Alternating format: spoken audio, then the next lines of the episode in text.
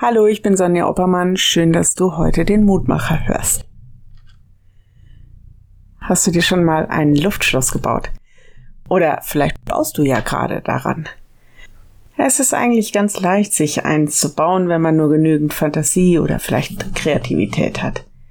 Rationale, sachliche Menschen tun sich da wahrscheinlich etwas schwerer, aber eigentlich hat doch jeder irgendwie Träume oder Hoffnung von der Zukunft und manchmal sind die tatsächlich utopisch.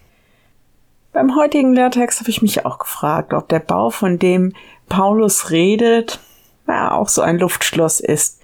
Er schreibt an die Epheser, durch den Herrn werdet auch ihr mit erbaut zu einer Wohnung Gottes im Geist. Epheser 2, Vers 22. Was meint er damit? Er meint damit, dass Gott sich einen Ort baut, an dem er zu finden ist.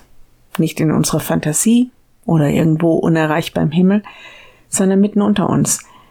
Durch seinen Heiligen Geist verbindet er uns zu einer unsichtbaren, aber starken Gemeinschaft.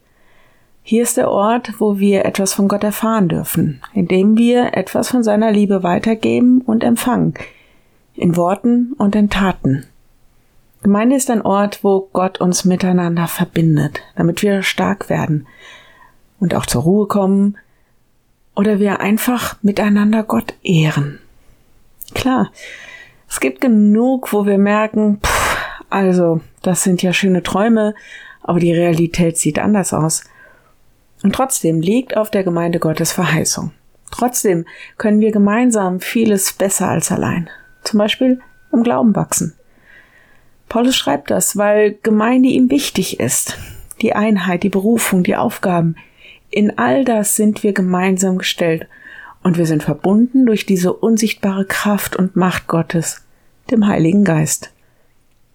Ich lade dich ein, noch mit mir zu beten. Lieber Herr, gerade in der letzten Zeit haben Gemeinden große Umbrüche und Veränderungen auszuhalten. Und das wird auch weiter so sein. Schenk uns in all dem Nachdenken deinen Geist, dass du uns neu ausrichtest, was es bedeutet, hier dir die Ehre zu geben miteinander eine Berufung zu haben und auch füreinander da zu sein. Danke für all das Gute, was wir in unserer Geschichte durch Christinnen und Christen erlebt haben. Wir klagen dir auch das, was Gemeinden versäumt oder auch falsch gemacht haben. Verbinde uns zu einem Ort, wo alt und jung dich und deine Liebe erfahren darf. Amen.